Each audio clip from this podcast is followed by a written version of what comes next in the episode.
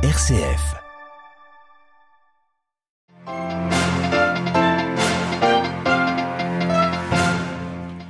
Second tour dimanche en Turquie de la présidentielle, l'opposition qui n'avait pas pu déployer suffisamment d'observateurs lors du premier tour s'est organisée cette fois pour bien surveiller les opérations de vote. Épreuve de vérité pour le président du gouvernement espagnol Pedro Sanchez avec dimanche des élections régionales et municipales. Il pourra se faire une idée sur ses chances de se maintenir au pouvoir à l'issue des prochaines législatives. 20 ans de cavale se sont achevés cette semaine en Afrique du Sud pour l'un des derniers criminels du génocide rwandais de 1994. Fulgence Kaishema a été arrêté près du Cap mercredi. La politique de défense de l'environnement promise par le président Lula au Brésil battue en brèche au Congrès, ne disposant pas de majorité, l'opposition peut détricoter ses réformes. Radio Vatican, le journal, Xavier Sartre. Bonjour, c'est dimanche donc que les Turcs décideront finalement qui sera le prochain président de la République. Le sortant Recep Tayyip Erdogan, arrivé en tête du premier tour avec 49% des voix, affronte Kemal Kılıçdaroğlu, soutenu par l'opposition. Au premier tour, les partisans du pouvoir étaient particulièrement mobilisés dans le bureau de vote. L'opposition assure, elle, avoir pris des mesures pour garantir cette fois la sécurité du scrutin de dimanche. À Istanbul, à Nanlouer. Au premier tour, Kemal Kılıçdaroğlu avait appelé ses électeurs à rentrer chez eux après avoir voté. Une erreur, selon Ahmed Kiraz, avocat et représentant du CHP, le parti de Kemal Kılıçdaroğlu. Nos membres du bureau de vote, nos observateurs, nos avocats se sont retrouvés tout seuls face à des groupes de dizaines de personnes organisées par donc AKP, le parti pouvoir, pour chaque bureau de vote. Cette pression a fait que nos observateurs, nos membres du bureau de vote, ils ont dû céder à plusieurs reprises euh, donc face à des situations où des votes pour l'opposition ont été invalidés, des votes pour Erdogan qui étaient invalides normalement ont été validés. Donc ils ont cédé systématiquement. Cette fois, Kemal Kılıçdaroğlu a réclamé la présence d'au moins cinq membres de l'opposition dans chaque bureau de vote.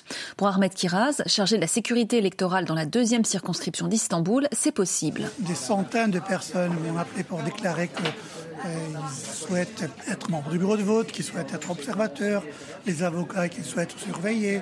Et ça, c'est général partout. Nous pensons que la mobilisation qui n'a pas eu lieu au premier tour aura finalement au deuxième tour. L'opposition a d'autant plus besoin de cette mobilisation qu'au premier tour, Kemal Kılıçdaroğlu a obtenu 2 600 000 voix de moins que Tayyip Erdogan. À Istanbul, un loi pour du Vatican.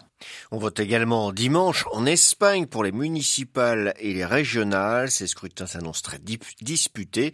Et pour le gouvernement minoritaire du socialiste Pedro Sanchez, c'est l'occasion de se faire une idée sur sa capacité à se maintenir au pouvoir lors des prochaines législatives.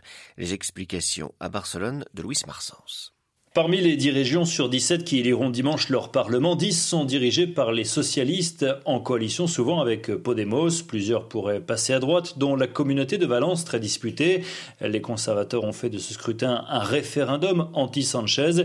Malgré les bons résultats économiques de l'Espagne, le taux de chômage n'a jamais été aussi bas depuis 15 ans et les mesures contre l'inflation qui commencent à porter leurs fruits, la droite espère infliger une défaite à la gauche, mais pour prendre la tête de certaines communautés autonomes, le Parti populaire aura besoin de l'extrême droite de Vox, un allié bien encombrant. En face, Pedro Sanchez met en avant son bilan. Il multiplie les annonces en matière de logement ou de santé publique. Les élections font figure de test grandeur nature avant le scrutin général prévu pour la fin de l'année. Dans le détail, la région et la mairie de Madrid devaient rester aux mains de la droite. À Valence, la gauche pourrait perdre donc la mairie comme la région. Enfin, à Barcelone, le scrutin s'annonce particulièrement serré. Ada Colau, figure de la gauche radicale, ancienne militante pour le logement, espère conserver son siège de maire. Barcelone, Louis Marsens pour Radio Vatican. Une clinique de la ville de Dnipro, centre de l'Ukraine, touchée par un missile russe ce matin. Selon le président ukrainien, une personne a été tuée et 15 autres blessés, parmi elles deux enfants de 3 et 6 ans. En Russie, cette fois, la région frontalière de Belgorod a subi des dizaines de tirs d'artillerie lors des dernières 24 heures, annonce du gouverneur. En début de semaine, cette zone a été le théâtre d'une incursion armée de partisans russes venus d'Ukraine. La guerre en Ukraine, il en est question dans le message de Pentecôte signé conjointement par la Comessé et la Conférence des Églises européennes, la CEC. E les chrétiens luttent aujourd'hui contre les défis d'un monde profondément blessé par la violence, les inégalités et les divisions. Alors que la guerre brutale contre l'Ukraine fait rage, la crise humanitaire se poursuit, écrivent-elles. Les chrétiens s'engagent, saluent-elles encore, pour répondre aux besoins humanitaires des Ukrainiens, exprimant leur solidarité ainsi avec les victimes de cette tragique guerre. Autre guerre, celle au Soudan entre militaires et paramilitaires. Les combats n'ont pas seulement lieu à Khartoum, la capitale, ils se dans la région du Darfour avec tout type d'armes, affirment des témoignages d'habitants. Les couloirs humanitaires, pourtant essentiels pour acheminer de l'aide aux civils qui manquent de tout, n'ont pas encore pu être ouverts. Or, il y a urgence. Un million de Soudanais ont été contraints de fuir les combats de ce dernier mois et plus de la moitié de la population totale du pays a besoin d'aide selon l'ONU. C'était l'un des derniers fugitifs recherchés pour son rôle dans le génocide des Tutsis au Rwanda. Fulgence Kaishema a été arrêté mercredi à Parle, près de la ville du Cap, en Afrique du Sud.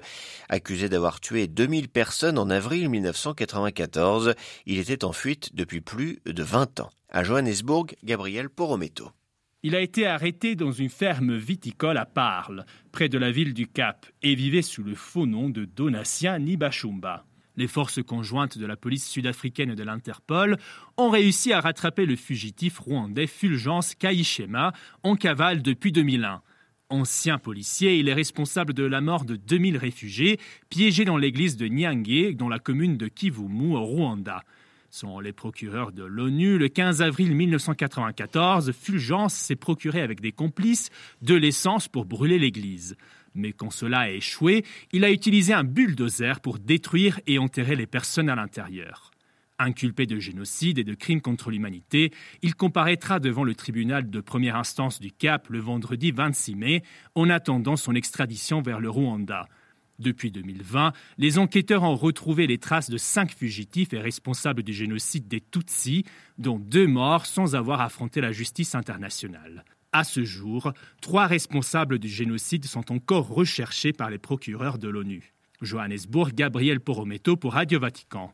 Attaque ce matin par les Shebabs d'une base de la force militaire de l'Union africaine en Somalie, à 120 km au sud de la capitale Mogadiscio. Peu de précision pour le moment sur cet assaut mené par les djihadistes somaliens contre des soldats ougandais. Selon un officier somalien, les pertes seraient très lourdes. Elles pourraient se chiffrer en dizaines. Difficile d'appliquer son programme sans majorité au Congrès. Au Brésil, le président Lula est en train de l'apprendre et les défenseurs de l'environnement en font les frais. Écologistes et autochtones affichent en effet leurs préoccupations depuis une série de votes ces deux derniers jours qui pourraient représenter un grave retour en arrière en dépit des engagements du président Lula. À Rio de Janeiro, Jean-Mathieu Albertini.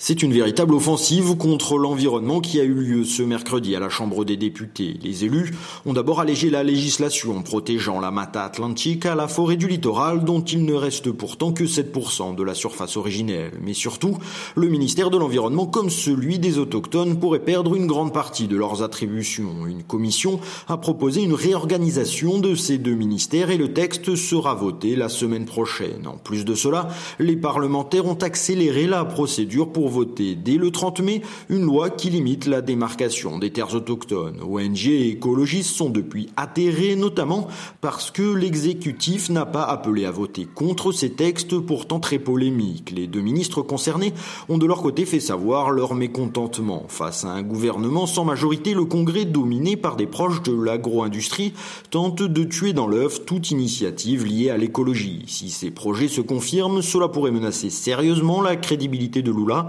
qui avait affiché de grandes ambitions sur le sujet. À Rio de Janeiro, Jean-Mathieu Albertini pour Radio Vatican. Arrestation hier au Nicaragua d'un prêtre accusé d'agir contre l'indépendance, la souveraineté, l'autodétermination du pays.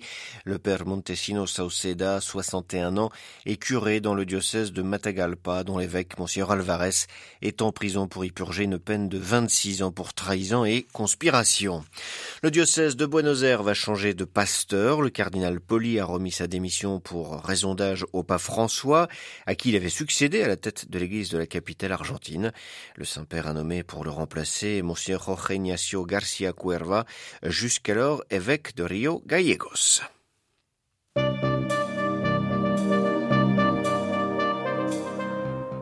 Voilà, c'est la fin de cette édition. Prochain retour de l'actualité en langue française, ce sera ce soir à 18h heure de Rome. D'ici là, vous pouvez nous retrouver sur notre site internet ou sur notre compte Twitter et sur notre page Facebook. Excellente journée à toutes et à tous.